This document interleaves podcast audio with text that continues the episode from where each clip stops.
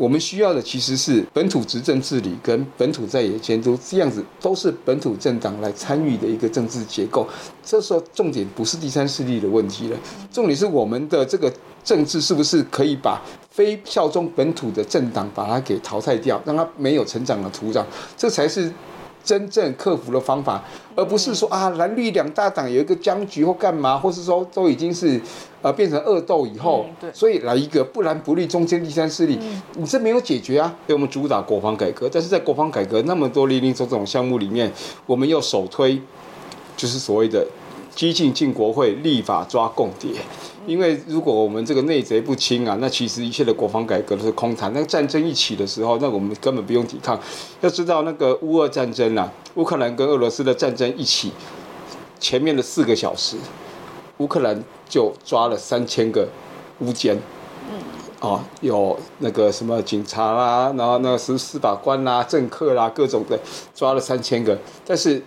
有意思哦，战争一起前四个小时就抓三千个，代表早就建党了。啊，我这里就稍微解释一下，我因为一直有人认为说这些高阶的退将跑去亲共，他们是背叛黄埔精神，因为黄埔是反共的。但我觉得这里完全有个误解。首先，黄埔它其实是国共合作的产物。那我好，那再来，我觉得更关键的是，黄埔精神的核心其实就是中国民族主义，是中国认同。所以对于黄埔精神而言，首先作为一个中国人，然后才有所谓的以中国人为前提下的国共。分裂国共内战的问题，但不管国共都是中国人，所以今天遇到一个所谓的我不是中国人的台湾意识的时候，他们有一致的敌人，他们的敌人就是台独。嗯，所以这时候对黄埔而言，所谓的亲共治台独一点违和都没有。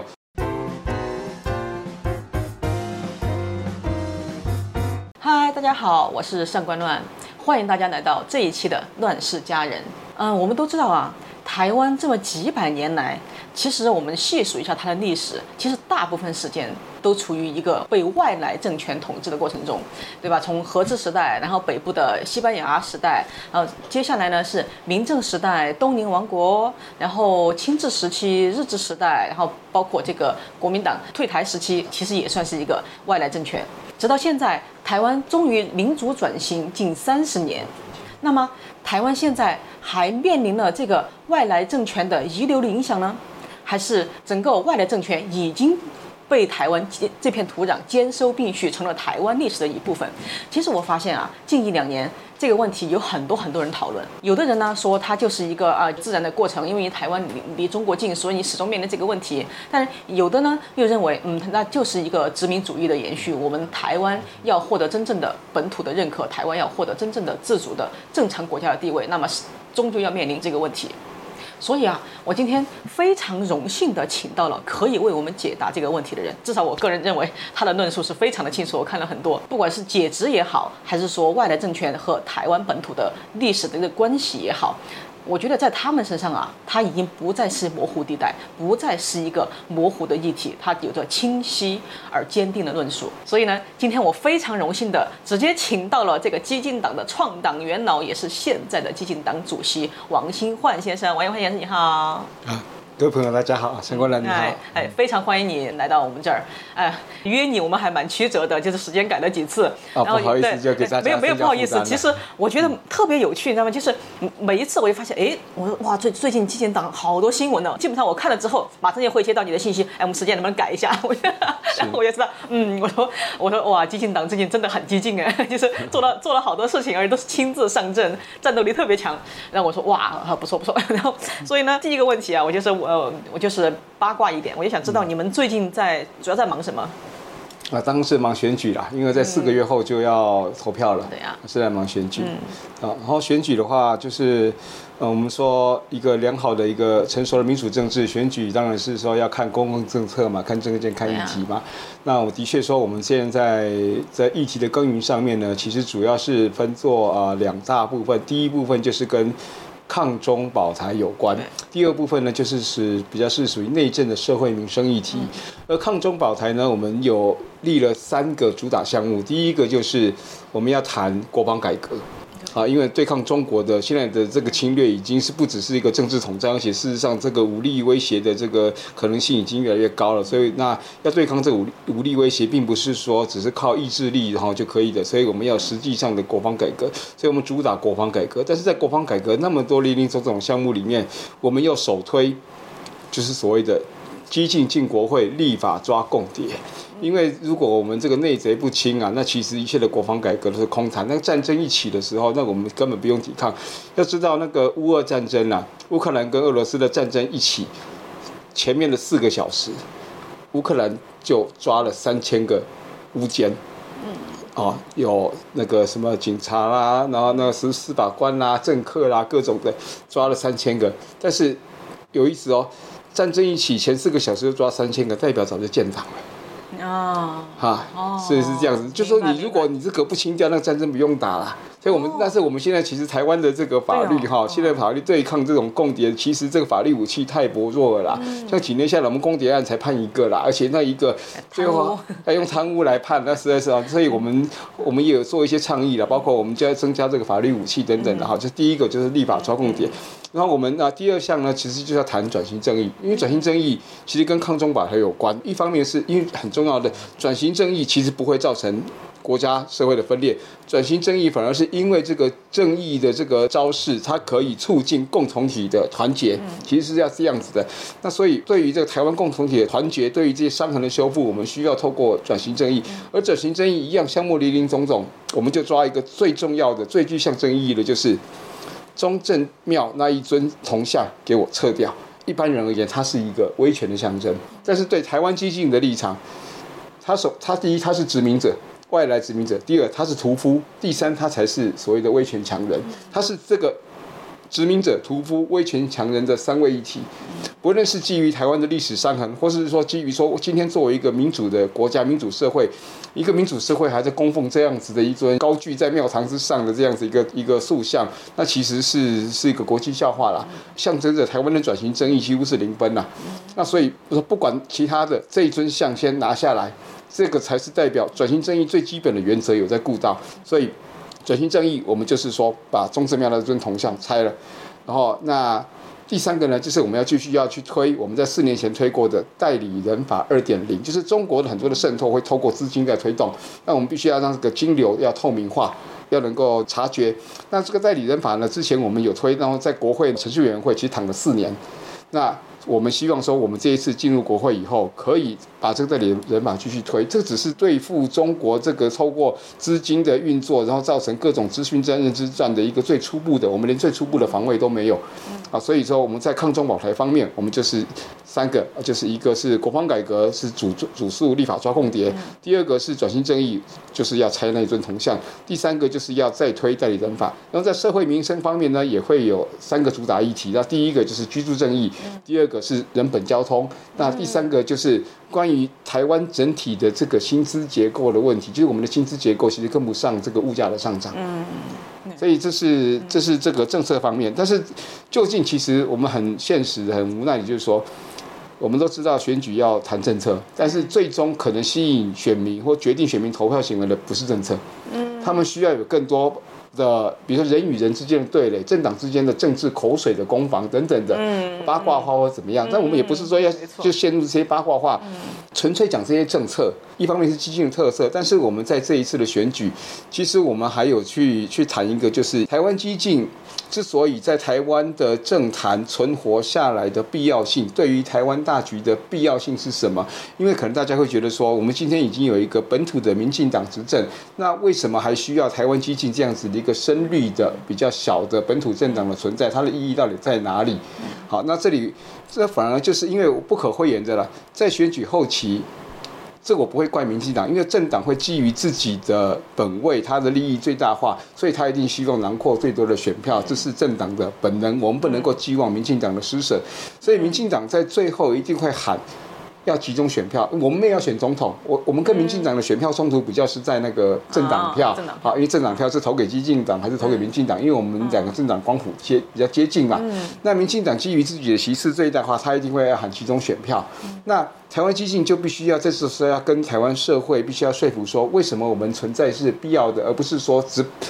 让一个我们执政的民进党让他席次最大化就好。在民进党啊，他有拥有比较好的席次之外，还需要激进党进国会。那它的用意是在哪里？这是合乎台湾大局的。这里简单讲，就是说我我们已经民主化三十年了，嗯，民主化三十年，但是我们这个威权的幽灵。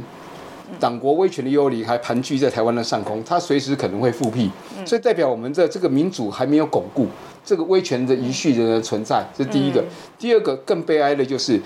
这个党国幽灵的复辟，它不只是威权复辟，而是他现在已经是跟中国做连结了，变成是内神通外鬼，他是等于是中国的在台湾代理人。所以只要是中亲中政党复辟，就是国民党复辟的话。跟以前的国民党执政已经不一样，这时候会直接跟中国做结合，不论是他去签和平协议，或是说让台湾在整个国际间会变成是不站在美日同盟这一边，而是完全要作为中国的爪牙，作为中国的一个部分，会往那方面推进。那所以就是说，我们的民主选举既然会可能会造成台湾的亡国，因为你会被中国吸进去，这台湾就。不再作为一个呃有主体性的国家了，所以悲哀的就是我们民主化三十年，结果民主既然是那么脆弱，第一个威权随时会复辟，第二个民主选举会造成亡国。全世界正常的民主国家，他们的民主选举是会让这个国家让这个共同体有更好的生存跟发展，怎么会因为？每一次的选举就是国家存亡的考验。嗯，你看其他国家，法国也好，左派右派大家轮，只是说我们可能是对一些社会议题、经济议题的看法不一样。可是法国还是法国啊，大家是为了法国好啊，不会左右一轮，法国就没了，就被俄罗斯去并吞了嘛，不会德国并吞了，不会这样嘛。写的每一次选举就是一次亡国感，每一次选举就亡国感，这是民主的悲剧。那所以要解决这个问题，那我们就问。我们已经政党轮替三次了，结果民主还不巩固。民进党已经完全执政七年有余，即将八年，我们为什么还是每四年定期改选一次？我们就要定期亡国感。所以我们可以知道，民进党的执政，它是目前是台湾要能够维持本土执政的一个必要条件，但是它并不是让台湾有一个安定的，就是说不再有亡国危机的充分条件，它只是。必要条件，它不是充分条件，所以我们要如何去解决我们那么脆弱的民主问题，还有我们的民主选举机制会造成亡国危机的问题？光是民进党执政不够，最基本的一个原则就是必须要让台湾的政党竞争变成是本土执政治理跟本土在野监督，那个执政的跟在野的主要政党都是本土政党，都是忠于台湾的本土政党。这样子的政党竞争，当有一天喜新厌旧发生的时候，一定要政党轮替的时候，也是本土政党在做政权的轮替，而不会说大家对喜民进党觉得做太久，应该换人做做看，就一换就换一个中国党上来。那所以我们这亡国感的这个就永远无法消除嘛。所以如果当哪一天十年后哪一天这个大家对民进党觉得你执政做太久，想换一换的时候，有另外一个本土政党可以作为选择，但是这个另外一个本土政党它需要一个。成长还有取信于社会的时间，那所以我们对于台湾民主的这个长久的一个展望。还有基于这个国家的安全，我们势必是需要第二个本土政党，透过一次一次的民主的这个试炼、民主的考验、民主的选举，它必须要成长起来，可以获得台湾社会的一个信赖。这样子，双本土政党的格局才是彻底的解决现在台湾的一个民主脆弱，还有定期改选、定期亡国感的这个悲剧。这就是台湾激进去看所谓的台湾的大局是什么。所以，我们的大局不是民进党的大局，我们的大局是台湾的大局。所以，我们也希望能够透过。这样子的一个政治说服，可以在最后，当民进党他们一定会喊集中选票的时候，我们希望能够对台湾社会进行这个说服，说我们是不是要为第二个本土政党，我们必须及早动身，也就是我们创党主席陈奕奇他最近写那本书嘛，在黑暗中动身。嗯，对。哦，你刚才其实你刚才基本上把我后面好多问题都已经带出来了，对。但是就是嗯，其实你刚才提到了很大一部分，因为我呃总结起来就是，呃现在的呃民进党它是代表台湾这边的，但是呢，呃在你们看来，其实还有很多地方要改革，比如包括国防改革，还包括这个转型正义，可能他们都做的不够。尤其是我也听到很多人说啊，就是每次到大选的时候，哪怕像赖富这样的，他以前说是务实的台独工作者，现现在很多人又批评他，当他要选的时候呢，好像又变得萎缩保守了。那么就是第一个问题就是。是为什么？就是嗯，像你们刚才关心的，包括国安的问题，包括呃国防的问题，为什么就是呃民进党他会在这么重要的问题上会那么保守呃退缩？当然也有另一方的意见，就是说。他不是保守萎缩，他是务实。就是提到李前总统、李李登辉前总统，他以前的做法，就他当时在九十年代，因为被呃中国打压，所以要展开务实外交。他的很多时候，他的务实外交啊，其实他就完全就放弃掉自己的中华民国总统的这个名义，他就用什么李先生啊、李博士这样的方式去开拓了一个新的局面。这是一种务实，它不妨碍达到呃外交的效果。那么同理，就是是不是那台湾现在就是让它继续处于模糊地带，但是呢，我们可以达到一种实质性的这种状态。对于这个，你刚才说这个这两种意见，你是怎么看？哦，当然那时候还还创造了一个词叫做创造性模糊啦，很 有意思哈。好，不过现在当然说呃，我们说时空背景不一样。不过我先讲一下，我们讲说好呃，做语言的倡议跟实际上去做，因为有人说可以做不能说嘛哈，有时候所谓务实是这样。但我们去想一想，嗯，我们我们一般人的常识是什么？说了十分，可能只做七分，只做五分，只做四分。我没有听过说两分做十分的。嗯。所以，如果连说都不说的时候，你说不说，但是在做，我觉得这其实有点违背常识啊。嗯，好，是首先是这样子。嗯，那再来好，那我们不去谈那个说跟做之间的落差，而是说我们是不是呃保持着一种模糊的弹性，比较有创造力？我们要看看了，不论是李前总统那个时候，或是甚至阿扁执政的时候，我们有有一句话叫“三十年河东，三十年河西”啊。那个中国在当时那个六四以后啊，后来被国际封锁一段时间嘛，可是后来慢慢又解除这个封锁。那中国作为全世界最大的这个这个劳力提供的场所和工厂啊，他们而且完全不管人权，也不管环保，所以大家都去那边就是开厂这样子，所以它有最低廉的成本。所以全世界的经济都要依赖中国，所以那时候全世界都轻中。嗯嗯，在全世界的轻中的状况下，比如说阿扁那时候就来个一边一国之类的，他就变成国际上的麻烦制造者。嗯，因为他那时候是逆风的，因为那时候全世界的轻中。好。所以我们也不是说啊那种所谓的铁杆台独，就是说那个不撞南墙终不回那样子，不会审时度势。其实不是，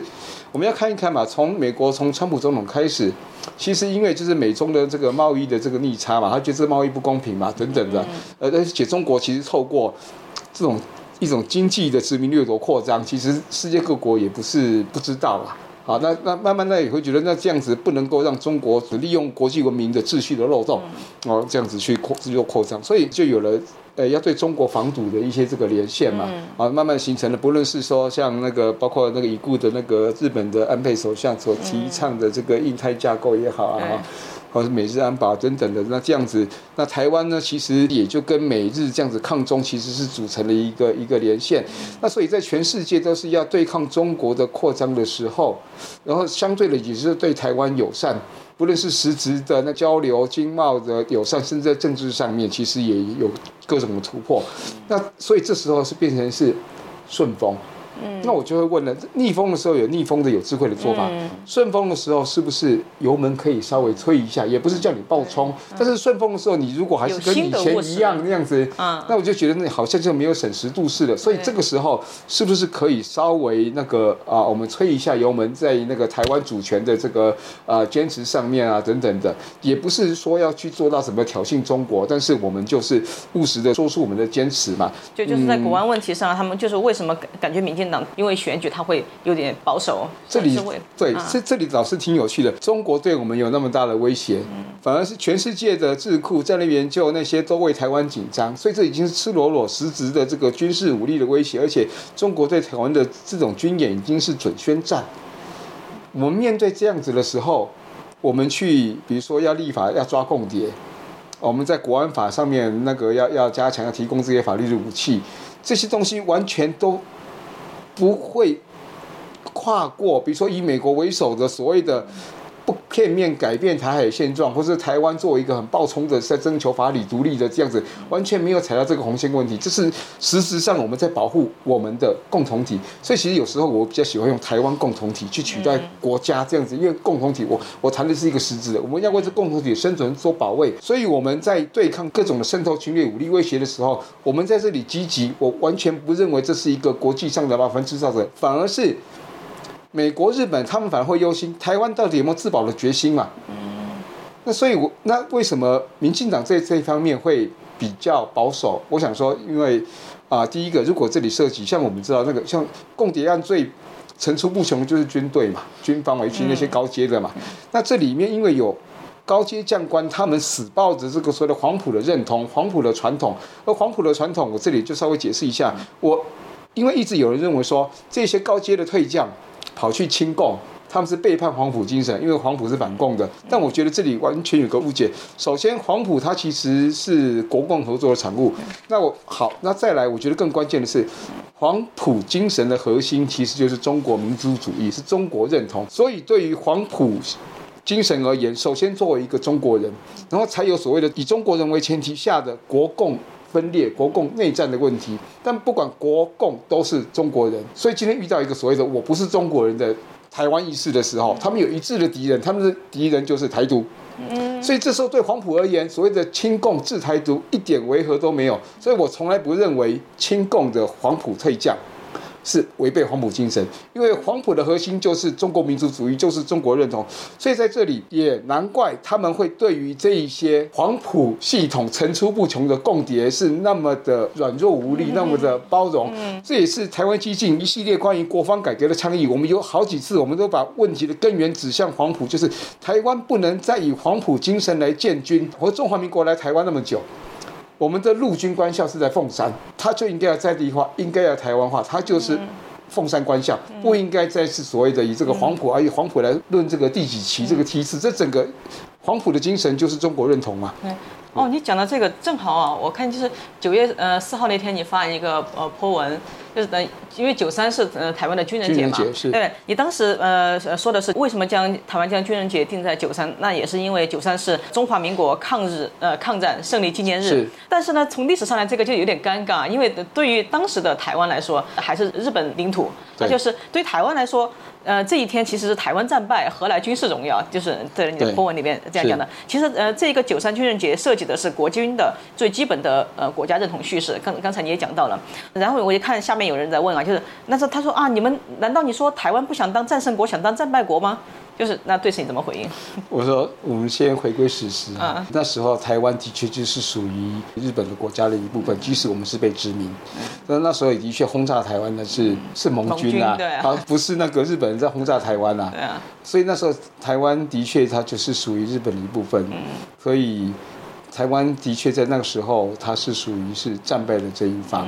更重要的，我觉得是对台湾人而言，因为战争结束以后，那么日本放弃了对台湾的这个主权，然后。呃，中华民国是受盟军的委托来接管，他代管，当然就是一接管就没有还了嘛，就没有让说台湾人来决定自己的这个前途，我们就遇到了一个不亚于日本，甚至更粗暴于日本的一个殖民时代。中华民国给台湾的伤痛是很大的，在这个地方就是，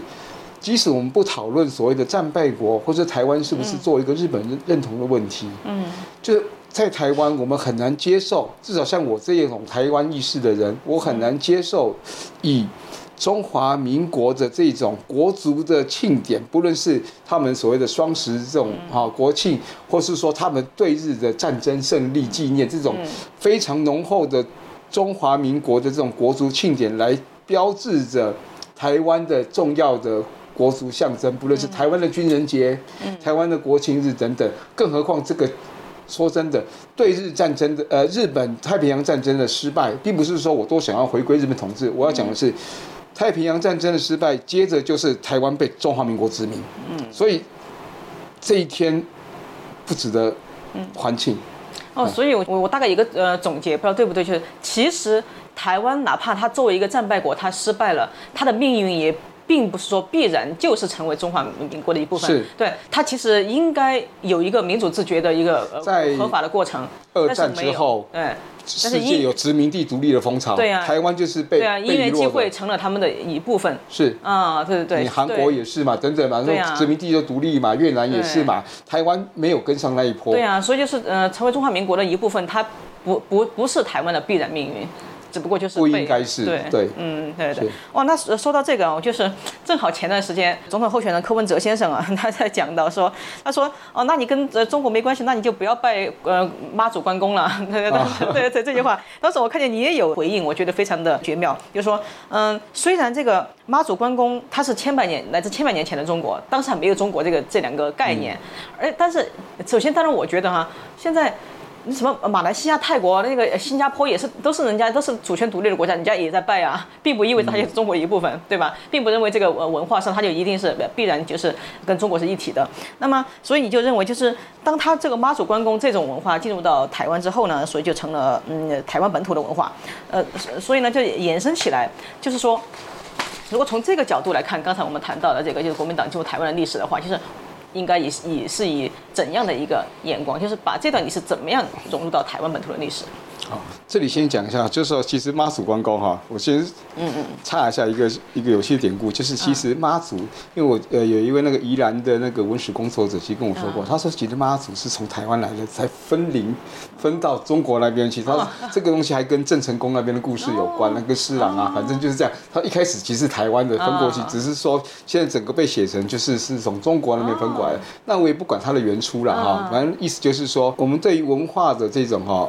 怎么去看文化传播这件事情？如果我们事事的去讲究文化传播的源头，以源头作为正宗的话，这会陷入一种帝国主义的一种一种思维。我们事事讲究源头，但如果我们用个这个，我这里可能没有那么多时间细讲，我就直接就绕名词啦。如果根据公民国族主义的原则的话，就是说我们看的是它一个在地化的过程，就我们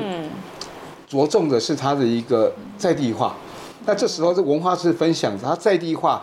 就像是我们说日本的茶道，它虽然是源自于中国，但是它经过一个和化，就是日本化的一个过程，它有日它他们的仪式，他们的美学，它就是浓浓的一个日本文化。日本的禅宗，它也是早期在那个中国唐代的时候，留留留学生要传过来，对不对？但是他们今天自己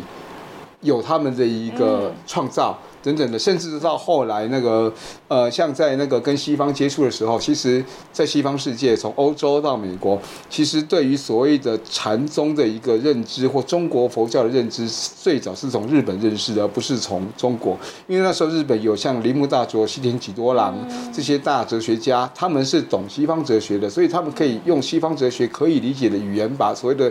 汉传佛教，其实禅宗这样介绍到西方。那所以对我来说，这个时候我们再去讲说啊，这个源头是在哪边？其实它的意义不是那么的大。好，那其他像汉医啊，是不是？啊，韩医是不是汉医？其实韩医它即使有受汉医的影响，但是它也有经过那个韩国它自己在地化的一个增补的过程。那我甚至再举一个例子，嗯，法式料理，法式料理的源头在意大利。对。好，那我们嗯去追这个源头，所以说它是意它是意大利料理，这个时候。没有意义了嘛？嗯，对，所以我是这样子来看所谓的文化，就是台湾其实有许多文化，的确它可能有，一开始源头是从中国来或受中国影响，但是它如果有一个充分的在地化的一个过程，有一个台湾性在这里展现的时候，我们就把它视为是台湾文化。但是，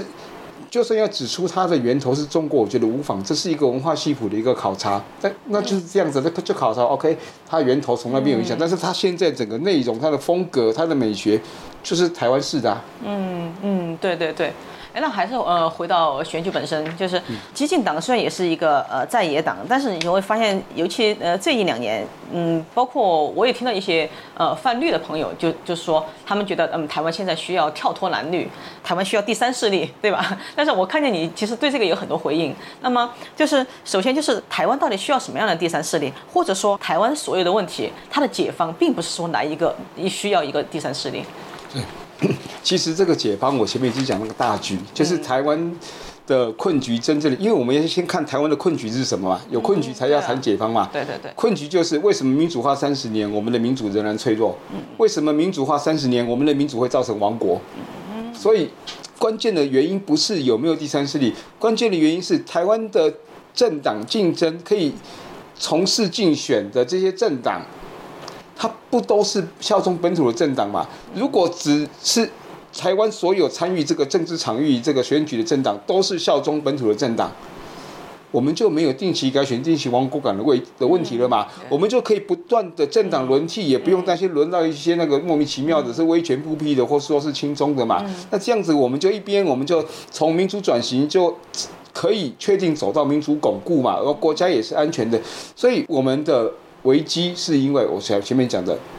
民主的脆弱跟这个定期改选、定期亡国感，那就是因为亲中政党可以参与台湾的选举嘛。那所以解决的方法不是什么第三势力不第三势力啦，因为重点我们还是要辨别，就是只有本土政党才能够参与台湾的政治的选举，才能够彻底解决问题嘛。那所以那可是还是回过头来，因为我们现在去看，我们还是会用一种比较普遍、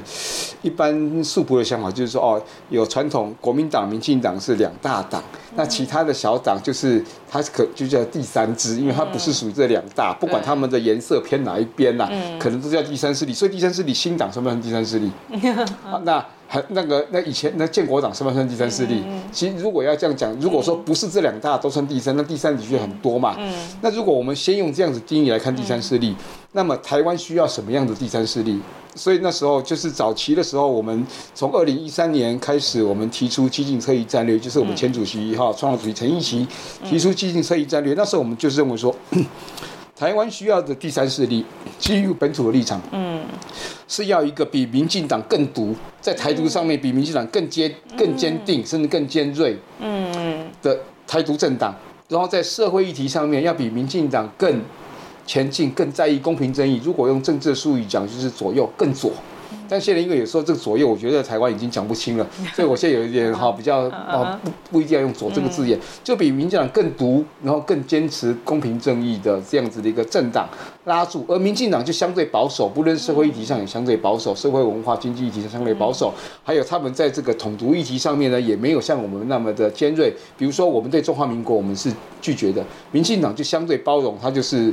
啊，是可以中华民国台湾，我们需要一个这样子比民进党更独更左的第三势力，让民进党显得相对的中间温和而可以稳定的执政，是是这样子来布局的。所以第三势力要的是，而不是一个跟民进党在那边抢中间偏白偏蓝选票的，因为这样子民进党它因为会造成什么样子？会造成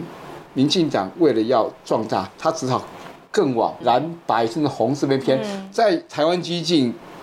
正式组建以前，那时候台湾政局有个氛围，那时候包括阿扁执政，后来因为后期发生了贪腐啦哈那些案子哈，然后红三军啊等等，后来马英九执政嘛，那民进党每一次的败选，他们都认为台独吓跑选票，台独没市场。好，这就是这些台独基本教育害害的，因为面目狰狞干嘛？所以一直都觉得说要用一种温和的形象，不要那么台独那么尖锐、那么鲜明的台独台独的旗帜。这种思维好像现在也有哎。有，这是民进党的惯性。所以觉得我是不是太太激进的吓跑大家了？即使完全执政，还是在抢这个。对。所以包括你前面讲说，为什么他们对于一些抗中的东西那么保守？其实这是他们惯性使然。好，那在这种惯性下，那就会造成有个迷失，就是哪一个党能够？就以前民进党会让大家不放心，是因为觉得中国一定讨厌民进党，所以民进党执政比较会有战争。现在也是这样想，对不对？那所以因为大家会一律有战争，就会造成就是会乱，所以大家就所以民进党的想法就是要取得中国的善意。或至少让中国不要那么讨厌，他只能够跟国民党竞争温和的形象，那这样子就会怎么样？民进党就会慢慢的弃守深绿这一块，就一直往中间靠拢，一他就会我讲的极端一点，就跟民国民党比谁比较轻松嘛？你民进党往中国这边靠一步，国民党哎不行，你来抢我的，我他就靠更多。就靠更多，所以民进党又再往这边靠一步，那国民党又再往这边靠一步，那就竞相往中国这边倾斜过去。那这一块呢？这一块呢？嗯，所以台湾基金要这边定住嘛，而不是说一起过来抢谁有中国的善意嘛。所以。哇！我突然发现，好像是一个激激进党比较用心良苦的部分，就是那干脆我来扮坏人好了，你就不要往那边冲。这也不是扮坏人而已，就是我们认为这一块要经营扩大。嗯，就是你如果民进党要往这边抓，这一块有人顾，你不能让这一块的人他从此对政治是失望的。嗯，不能变冷漠的。这块有人顾，而且甚至我们是希望这一块扩大，这一块扩大，然后最后大家是有这个勇气说，我们就是以台湾人的立场来决定这个整个台湾的未来，我们不需要那么暧昧。那扩充本。土派的光谱，对，扩充本土派，这才是真正的板块扩大，而不是骗票把那个什么蓝白这边骗过来。嗯，所以在这种状况下，我们需要的第第三势力就是比民进党更独立第第三势力。嗯，但如果我话说回来，如果我说我抛弃第三势力这个概念呢，就是。我们需要的其实是本土执政治理跟本土在野监督，这样子都是本土政党来参与的一个政治结构。这时候重点不是第三势力的问题了，重点是我们的这个政治是不是可以把非效忠本土的政党把它给淘汰掉，让它没有成长的土壤，这才是真正克服的方法，而不是说啊蓝绿两大党有一个僵局或干嘛，或是说都已经是呃变成恶斗以后，嗯对。所以来一个不蓝不绿中间第三势力，你这没有解决啊。对啊，这我觉得很夸张，就是你在正常国家。其，实它搁置了真正的问题。对，因为这不是左右来一个中间，因为台湾的问题不是左右，台湾的问题是统独，对，统独的问题没有解，统独问题的解决就是全部都是独的，独的以后我们来谈左右中间，你要第三、第四势力都可以。呃，我想起你另一篇文章，就是说，呃，所谓第三势力，它其实有一种相怨，对吧？是。对对对，它其实无视了真正的问题，真正的问题呢，就就是呃，面对这个对，他就想要把啊。统独当假议题，对，搁置统独。假装自己很中立、中立、客观，其实并没有。我这里也不是说勒索了，而是说嗯。我们的社会民生议题当然很重要，但是当台湾的边界被打破以后，被中国统治以嗯后，我们在这里边努力了那么多关于社会民生的进步的东西，其实一系都化为乌有。嗯所以台湾就是那么的悲哀。我们没有办法好好的发展内政民生，我们一定要解决中国问题，嗯我们一定要解决中国威胁的问题。就算我们不能够真的对外解决中国，那至少我们可以不可以确保内部我们所有参与政治的政党都是效忠本土的，我们才放心轮替嘛。嗯，即使中国还是虎视眈眈，我们无法解决它，嗯。但我们内部都是本土政党，我们可以左右轮替，可以怎么样？不是统不能统独轮替，嗯统独轮替可能录音室就没了。那对啊，就就就定期亡国。对对哎，所以呃，其实呃，所以这里有一位就是你们的支持者，一位网友呃托我提的问题。刚才你基本上把激进党的呃整个的态度啊，包括呃对现在整个选举态度已经表达的，我觉得非常清晰。那么他其实的问题，他就是假设，假设未来激进党有机会呃执政，呃，然后或者是说台湾到时候也如愿已经成为了一个真正独立的国家，呃，以及世界呃再再远一点，世界也都承认台湾独立之后，那么台湾又能给世界贡献什么新的东西呢？台湾能比现在更好吗？就是他希望看到这样具体的东西。第二个呃问题呃就是想问你比较具体的，是针对嗯、难民政策的态度。呃，他问如果台湾真的呃，因为台湾也没有签署那个难民法嘛，其实联合国两公约也没有正式的通过立法院。那么就是台湾如果真正的国家正常化之后，呃，是否会依然坚定的坚定这个民主自由等价值观，然后谴责迫害人权的国家，以及会不会接收这些遭受政治迫害或战争迫害的难民？OK，好，这分两个问题啊。第一个就是说，台湾如果成为一个正常独立的国家以后哈，那我们对这个世界什么贡献？对啊，那这贡献哈可以分两方面。第一个就是说，因为那时候中国，我们假设中国还是在，还是一样这种帝国的面貌哈，还是一样那么的野蛮，一直想要侵略。那台湾当然就是站稳全世界的这个对抗这个中国这样子一个野蛮扩张的一个阵线嘛。啊，这当然，而且当我们有一个正常的国际人国际国格以后，那这当然就是跟国际之间的协约、协定，甚至是军事协定等等的，这会更理所当然。OK，所以这个防线会更稳固。嗯，好，那这个我想说大家要知道。可是我现在我想讲另外一个，可能是我们台湾基进比较会去观察到的。嗯台湾是一个小岛，我们被中华民国殖民，所以我们造成很严重的认同错乱，对中国的认同。旁旁边就是中国这个庞然大物这个帝国，对台湾他们诉诸同文同种的这种啊泛主义的这种这这种的一个政治的一个一个话术，就是认为说。拿下台湾只是内政问题，这是历史上的，因为同文同种啊等等的。面对着这么大的一个帝国对台湾有完全不遮掩的野心，而且现在全世界因为台湾并不是一个正常国家，全世界对于这个台湾的这个资源的力道也是有限，再加上中国对全世界的持续效应等等，就在那么一个危险的处境下，再加上台湾内部自己有国族认同的错乱，这是因为中华民国体制的关系，所以我们的史观、我们的语言、我们的文化，还很多人觉得说跟中国人是有个亲缘性，是叫文化上的中国人，或是自我认同为华人，在那么多种种不利的状况下，一一般的政治学的观察，台湾终究难逃被中国并吞的命运，这是让人悲观的。但如果我们扛下来了，我们透过很清醒的台湾是台湾人的台湾，不因为我们被中华民国所殖民、所洗脑的语言、文化、历史的一种认知的亲缘性的这种认同错乱，我们坚持住台湾是台湾人的台湾，我们联合美日、联合国际，甚至我们更进一步的，不只是做认同上的确定，而是我们甚至要在文化上面要彰显自己台湾国族文化的主体性，就是台湾不再以华。华语文化作为我们的文化内容，或是我们的国族面貌，而是充分的是展现以台湾的语言作为核心的一个台湾国族面貌，让世界上在认识台湾的时候，不再作为一个华人的民主地区。这整个展现出来，而成功的抵抗了中国的并吞，而且成功的把我们的国族的主体性，这不只是宪政体制，我讲国族的主体性就是以文化为内容的，整个都屹立起来的话，这会是全世界大概是唯一的案例。嗯，这是一个抵抗。而且是在那么不利的条件下，能够抵抗邻近的帝国，不只是政治、军事、甚至、军事的侵略，还有文化侵略、文化同化。我们既然能够抵抗成功，这会是对全世界而言，这都是一个精彩的史诗故史诗的故事啊！啊，我觉得是是这样，只是一个民族的意志坚韧，然后可以突破这样子的逆境。好，我觉得这个是这是呃，在世界史上面会有一笔台湾。会有它的特色存在，可能比现在乌克兰的这种顽强抵抗还要意义重大。是是是，再来是说，那我们作为一个这个安全的独立国家，我们怎么去啊坚守这个人权的价值啦？包括对待这个国际这个难民，这里样假设中国一样还是在一样那么野蛮，然后张牙舞爪这样子。假设这种状况下，那当然其实哈，即使是现在啊，嗯，我们自己都还自身难保的状况下，我们会去思考一个问题：当年在。国民党白色恐怖那时候，我们有多少的前辈、先行者，他们被迫害，他们出往海外，他们受到了多少的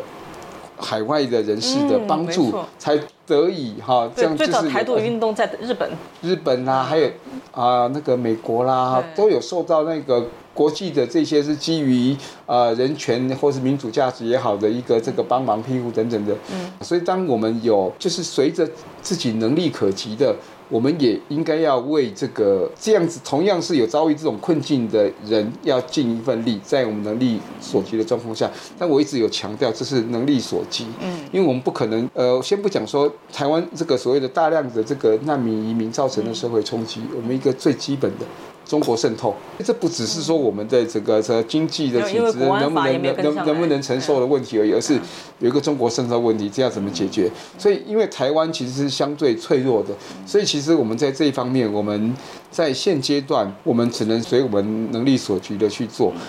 然后，在我们说，当台湾是作为一个被国际承认的一个独立国家，相对安全的时候，是不是可能可以扩大范围？那时候我觉得是。是没问题的，但我这里我要说一件事情，我举个例好，呃，我家本来有这些成员，其实有一个新的人要加入我家，其实我家有拒绝的权利，有审核的权利，嗯，你不能说在一个国家没有审核外来移民要不要通过，要不要同意的权利，国家绝对有这个权利的，有个先来后到嘛，对不对？好，那我要求的就是进来以后就平等。嗯，但是进来以前，我们有没有拒绝的权利？嗯，这其实有全世界的国家都有，这不是说台湾特别自私。嗯，那为什么会拒绝？可以有种各种考量，包括我们的承受度等等的，还有包括我们对于要进来的人的。要求，我是一个既有的社团，有人要新加入，我们可以对新加入的人会，我们可以有一些条件审核吧，这都是我们自身的权利，没有错。所以就是我我这样话这样讲，好像是诠释不好的话，那就会变成我们是呃，我的主张就是一个比较自私排外的。但是我只是想说，请大家想一想，我们用家庭或是用社团等等的这些组织，我们是不是对于新加入的成员，我们其实的确是有一个可以有一个机制在。我们现在只是看这个机制的宽松。而且我前面已经讲了，前面的审查可以严，但是只要进来以后一律平等，就不能够差别待遇。你即使是我们看那日本，日本对于移民，嗯，其实是很严格的，保守的。其实啊，在欧洲的话，像法国相对宽松，英国就比较严格。但是这里是各国有各国的，它的国情需求不一样。即使宽松如法国，法国会做一个要求。你移民进来，你有融入社会的义务，你有融入，因为是你要移民进来我的国家，不是我求你移民进来，所以你既然移民进来，你是不是应该要做有个社会融入，不管是语言或是文化，要么你们移民进来都是自己搞一个自己的移民社区，然后搞成这个国家的这个这个，就是说会里面会有各种不同不同的这个小区块会有冲突，这没有融入社会，所以国家是有资格去要求说新移民，我们就是只要进来了就一视同仁。但一视同仁，我们还是希望是说融入寄存的社会传统。但这个融入寄存的社会传统，不代表是抛弃这个移民他原生地的这个认同，或是说原生地的这个这个文化习惯，并没有要抛弃。但是，是不是可以对于你申请要移民的地方，这块土地原有的文化传统，你要有一种尊重跟一种融入的这样子的一个，呃，某种程度的义务。嗯，是是会想要做这样子的要求。那这个要求其实是没有去区别说这个新住民的的来处。那我这里另外要讲一点，就是关于移民啊，不论是以后或是现在，我一直认为，因为台湾现在就是因为语言文化跟中国太接近，几乎一样。嗯，所以不论是移民也好，尤其是那个留学生。因为我们现在那个少子化嘛，那大学一堆都有问，那所以变成是要靠收那个广大的这个中国学生嘛。嗯。台湾基金呢就会想提一个政策，就是我们可不可以定一个比例制？我不特别歧视哪一个地方缩限你，但我可不可以规定单一国籍者，嗯，不得超过三分之一？嗯。就是我要收一个中国留学生，我就要收两个非中国留学生，我这不是歧视中国吧？嗯嗯。我我要多元，我们是跟世界接轨。我没有特别说哪一个国家只能三分之一，我说任何一个国籍的都不能超过三分之一。我们对移民可不可以这样子？我们对于留学生可不可以这样子？我们做这样子才不会要么。我们就要认清事实。的一个建议。我们要认清事实，因为我们今天不是离中国很远的一个，这个中国语言不通的一个小岛，我们就是在中国旁边，语言又通，所以一开放这些来的大量，当然就是中国嘛，这是一个事实，我们不能够昧于这个事实。那我们如何？我们又不要变成是好像是一种种族上的歧视筛选，所以我们制定一个任何一个。好，那个像一种配额制。对，我不是针对一个国家给配额，我说任何一个单一国家不得超过三分之一，不得超过四分之一，我要多元嘛。哎，这个这个是台湾需要的自保之道啊。哎，这个我觉得这个我觉得蛮有见地的，希望能行之有效。对 对对，哎好，那啊最后一个问题啊，就是呃，是我对你个人比较感兴趣的，就是也是柯文哲先生啊，老是提到他，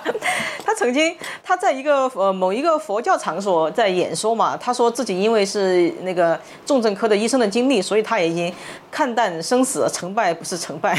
当然他是不是真的这么想，我们暂暂且不论。但是呢，就关于这个呃就是。这个宗教的问题，其实我在你的很多发言中，我发现了呃，其实隐藏了很多哈这种论述，可能是你的哲学专业啊，包括你可能你跟你的宗教信仰有关，你都用了很多很多专业的佛教用语，比如你最近写的那个呃，就是呃，比如李慧仁导演的《迈向权力之路》，你在其中看到了他讲的是民粹政治的成住坏空，就成住坏空这个词，哇哇，我第一次看到它可以用在政治论述上，特别惊奇。所以我想知道啊，就是呃，对于你个人来说，就是这种宗教哲学的。知识架构，尤其是这种佛教的架构，因为佛教它是一个还蛮微妙的，在哪怕在佛陀时代，它也参与了很多政治，啊，它是一个很积极的这样一个宗教。那么我想知道，那么在你的从政生涯哈，还有你平时的这个政治的思考中，你的这个呃这个宗教哲学的知识架构对你起到什么作用？我很高兴可以有这个机会可以讲这个问题，因为我的专业就是做那个佛教哲学研究嘛，我的博士论文就是写那个佛教的存有论，那只是我。博士学位一拿到以后，回台湾就是二零二一年的八月，我就整就投入政治工作了。所以其实刚好是在一个整个人在知识浓度、学问兴趣最浓的时候，因为博士论文刚写完、刚口考，那整个人都还沉浸在那个学术氛围，立刻就。硬生生的斩断整个投入政治，然后我那学术那一块就摆在一边，所以对我而言一直有个遗憾呐，所以可以有机会啊，那个讲一讲，我是那个觉得非常的幸运哈。不过先先讲到那个柯文哲啦，那个重症病房哈，看一堆那个生死生死哈，说因此生死看淡，我就觉得说哈，因为我我在出国以前，我在台湾念过生死学，生命与死亡，嗯。的这个研究所，对我来讲啊。看多了死亡，我不晓得柯文哲怎么想，可对我而言，我会用人是向死的存在，嗯，人是个存在，但是这个存在就是一存在就是走向死亡，人终将一死，人是向死的存在，用这样子的一个视角去思考生命的意义是什么。因为我终将会走向死亡，或是我就是一天一天的走向死亡，所以什么而言对我才是真正有意义的？所以我要在这个有限的这个时间，我应该要做什么事情？在人会面对死亡的时候，所以哪些东西是虚的，哪些东西才是真正值得我们珍惜的？我是反而不是看淡生死，嗯，反而是想说怎么样认真的活着，向死而生。对，哎，是这样，所以我说，嗯，中之病房看作生死是，反而看待生死，我我是不大理解了，啊，我反而会反思说，所以什么才是我们要要要珍惜的、要重视的对啊，是这样子。那至于是说那个那个佛教哈，对我来说，应该说，甚至对一些西方的宗教哲学而言，有时候他们很会会认为佛教不像宗教，因为在一一些那个宗教学定义里面，它比较不像宗教因为至少它是它是无神论，它甚至不是多神论。对。啊，因为佛教其实讲的基本就是讲说，呃，人因为有一些认认知不清，有一些认知不清，所以才有种种的苦难跟轮回。那所以呢，要解决苦难跟轮回的方法，就是让自己的认识变成认知变成清楚了啊，变成一个觉悟的人。所以这里好像就没有一个。具那个有能力的外力可以帮你救赎等等的，这完全就是靠自己的认知的转变。那所谓的释迦牟尼佛，就是因为他是有了这个认知的转变，他只是教导说你们也可以怎么做。那大家啊，所以每个人都有这种转变的可能。所以照这样来讲，就比较不合乎宗教定义。OK，那你刚刚讲到说政治参与，其实要回到那个年代。就是在释迦牟尼就悉达多太子那个年代，整个印度的氛围嘛，那是以这个传统的印度宗教是以婆罗门教作为大宗嘛，整个社会的阶级是很坚固的吧，等等的，所以那其实释迦牟尼佛他那时候他提出了一个无我啊，一个无我的概念，其实就是对于婆罗门教的基核心的教义跟他们的这个阶级的这个体制是一个最彻底、最根本的挑战，所以他是一个革命者。嗯，因为那时候整个中印度你很难把他们的宗教思想跟政治分开来，他们是整个是结合在一起，所以要这样子说，释迦牟尼佛他是一个政治的革命者或是参与者，其实也是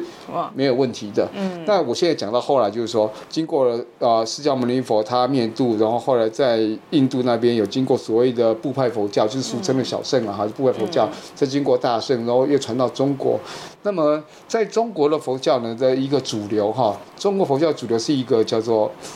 佛性论，以佛性论就是说，设定人人都有本来本来就具有的那个佛性，只是因为迷失那个不认识这个佛性迷了，所以才有这些痛苦啊，生死轮回。那人呢，就是要找回觉悟，回自己原本就具有的佛性，就可以成佛。这看起来好像跟释迦牟尼佛一开始讲的东西一样，事实上不一样。因为释迦牟尼佛一开始就是讲无我，他就是反对有一个本来就具有的那个东西嘛。那所以，那我为什么要特别讲到这里？就是因为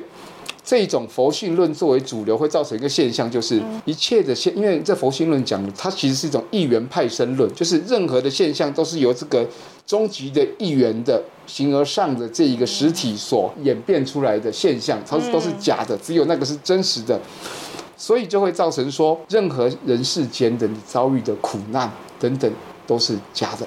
嗯，只有那个佛性是真的，嗯，所以不需要这个假的上面下太多功夫，我们只要回到那个超脱的本具的佛性，人就解脱了。那这个会造成什么？这会造成我们社会改革的逆流，因为不需要社会改革，不需要社会介入，因为这些都是假的，你不用在假的上面那么多下功夫，嗯，所以苦难可以被包容。不公不义可以被包容，因为这都是假的。我们只要回归那个佛性，我们就是波那个去去妄显真。他们把这一些人世间的好的坏的苦难都当做假的，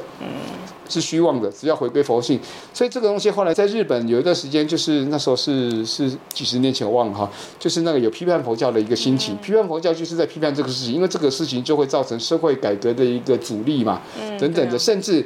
它会成跟保守主义的结合，在日本甚至变成军国主义的温床都有可能。我要讲就是说，其实它其实汉传佛教主流的确会有这个问题，所以它是民主思潮逆流。因为民主就是说，我们对于这个政治制度，我们要公民要介入，我们要透过我们的这个意志，我们去选择出我们比较满意的政治的方式等等的嘛。但如果是整个都是用这种佛性论的这样子的思维的话，那变成说大家都不需要在政治上面那么的投入，那么声嘶力竭，那么呐喊，甚至革命去冲撞，因为这些都是假的。我们就是，与其争这个，我们不如好好的回归本来面目，把那那这整个就变成保守了嘛。佛陀都不会这么想啊。对，因为 佛陀一开始他很多次介入啊，对啊，他介入战争啊，还对，所以我会觉得说，这佛教对我现在的一个政治的一个结合是这样子的。我回归到原始的佛教的那个本怀，佛原始的佛教讲的是啊两个字叫做缘起。这一切的现象都是因缘条件具足以后才有的，那所以现象是因缘条件具足才有，所以这个现象没有本质，所以不用太不用执着这个现象是实有的，因为因缘条件具足，它它不在，因缘条件变动它就变动，因缘条件散了它就没有了，所以不用去执着它是实有的。那这里会不会回到我前面讲的那种虚无主义？有可能。所以要注意哦，因为他又讲缘起，因缘条件在的时候，他们就是这些这些现象就是在呀。我们只是说它并不是一个永远永恒不动的，但是因缘条件在的时候，它就在。所以呢，我快速的去带到，就是说，根据缘起的这个原则，就是我们想要获得什么样的现象，什么样的结果。我们就应该去促成什么样的因缘？所以对我来说，大家应该听过说佛教讲因果，因果，因果不是一个消极的，好像是一个一个定数的。对我来说，因果的争议就是你要做因投资嘛。你想要什么果，你要在那个相应的因上面去投资。但是我们不保证你做了这个因，你一定会得到你想要的果，因为它因的变数太多。那不做一定没有，不做一定没有嘛。那但是果必由因来嘛。对，所以。我是这样子去看英国的，所以我们想要获得一个啊更好的一个社会的一个制度啦、生活方式等等的，我们需要做的因投资是什么？是中不论是政治的倡议啦、社会的这这种各种的这种介入。该做的我们就必须积极的去做，这样子才合乎佛教讲的所谓的缘起，所谓的因果，而不是说回归一个什么真实的佛性就好，或是说变成一种虚无主义。哇，我觉得我上了一一堂好精华的那个佛学课，呃呃，谢谢谢谢，呃，非常非常感谢那个呃王主席，哇，今天我没想到就能谈这么多，我们谈了非常具象的东西，也谈了这个呃非常形而上的东西，但是经过你最后一个问题解答呢，我也不觉得这个是一个形而上的问题了，它也是非常现实的，我觉得呃。我觉得王主席今天的呃到来给我们提了很多思考的维度，包括呃台湾现在的很多问题，就是它不应该再被模糊化，它就应该被很清晰的提出来，而且它有清晰的路径可以走。好，我们今天非常感谢王主席，好，谢谢你，好好谢谢你，谢谢，谢谢大家收看这一期的《乱世佳人》，拜拜，拜拜。